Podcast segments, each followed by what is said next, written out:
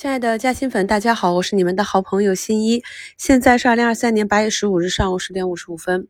今天早盘啊，外资北向受汇率影响啊是大幅的流出啊，一上午呢就流出了七十多亿，接近十点二十左右，流出的速度呢才逐步的放缓。那两市呢是一千七百多家上涨，三千一百多家下跌，涨停二十二家，跌停两家啊。希望我们的 A 股呢也能逐步的硬气起来，不要总是受外资的影响。外资这里呢主要是美元对人民币离岸汇率呢再一次接近了七点三这个位置，前高呢是七点三七啊，那么今天最高呢是七点三一二五，再次冲高的话，向上的空间也不大了。这里指数呢今天还是稳住了，即便是再向下去。测试底部啊，这里我近期是反复强调了我的观点，很多板块呢都已经到了底部了。通常呢，整个调整阶段的最后一跌和起涨之前都是最难熬、最煎熬的时间。所以，如果你的个股没有什么意外的话，就是以底仓加活动仓应对即可。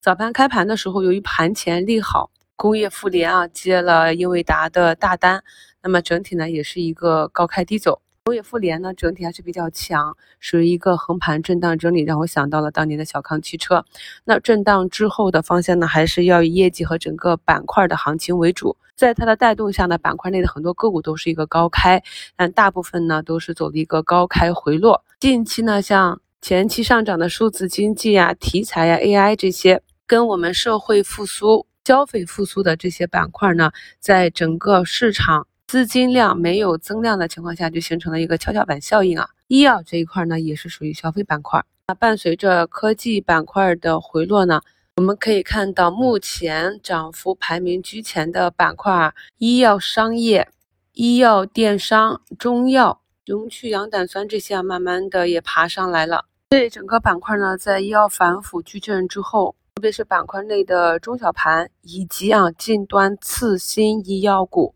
近期呢是被市场的短线资金所青睐，可以看到经常走出大阳线以及大阳线回落之后的反包。这里呢从上周开始是在股评节目里啊手把手跟大家去点评的中药板块。那中药 ETF 呢目前又是出水啊，已经站上了之前的这几根均线，慢慢的也是已经走平，从前期一点一七的这个低点。慢慢的从坑里爬出来了，所以面对近期这个动荡的市场，昨天已经跟大家讲了，短线应该如何去操作，长线应该如何去操作。虽然市场上目前大涨大跌的比较多，基本上都是一些投机的资金啊，但是大家在复盘的时候看一下哪一些底部的板块登上涨幅榜的频率比较高，那么就可以在其调整的时候啊，调整到位的时候去按照自己的计划去布局。伴随着近期市场的波动加剧，我也是天天给大家打气。在二零二二年，我们经历过很多类似的底部，回头看呢，都已经走了过来。虽然说近期行情还是比较艰难，但是仔细看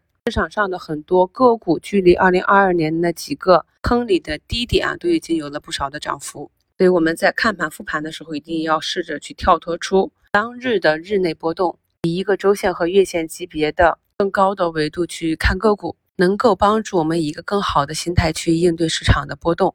七月份啊，全国居民消费价格也就是 CPI 同比下降零点三个百分点，环比上涨零点二个百分点。其中啊，食品烟酒价格同比下降百分之零点五，衣着价格上涨。百分之一，居住价格上涨百分之零点一，生活用品及服务价格下降百分之零点二，交通通信价格下降百分之四点七，教育文化娱乐价格上涨百分之二点四，医疗保健价格上涨百分之一点二，其他用品及服务价格上涨百分之四点一。在食品烟酒价格中，猪肉价格下降百分之二十六，鲜菜价格下降百分之一点五，粮食价格上涨百分之零点三，鲜果价格上涨百分之五。扣除食品和能源价格后的核心 CPI 同比上涨百分之零点八，涨幅呢比上月扩大零点四个百分点。一到七月份，全国居民消费价格同比上涨百分之零点五。七月份全国工业生产者出厂价格同比下降百分之四点四，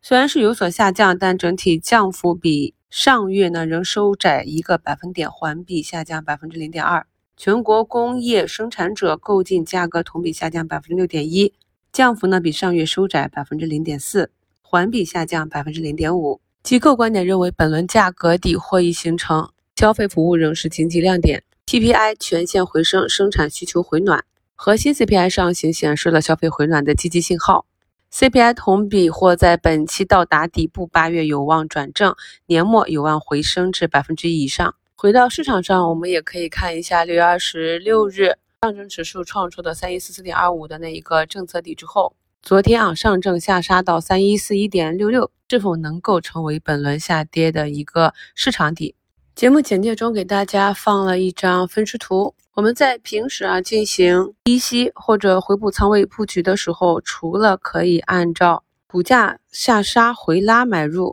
这种低吸的啊，属于分时左侧的方法去布局，同时呢也可以按照分时右侧的方法去博弈分时的突破。比如说图一这种，就是在今天市场不断震荡下行。而这只中报业绩大增啊，也有底部异动的生物疫苗个股呢，却是逆势选择了向上突破。那么，当我发现它将要突破的时候呢，就进行了一笔分时右侧的加仓。啊，这种的好处就是相对弱转强的确定性已经有迹象了。在有底仓的情况下，是支持日内的 T 加零，也就是说，可以看日内股价呢，如果有所冲高。高抛做差价，或者只有到尾盘股价回落，再次跌破这个突破位，也可以在日内去做活动仓的止损，且止损可控。这也是我们日内做差价的一种方式啊。所以做差价的时候呢，并不是买到越低越好，同时呢还要考虑到一个确定性。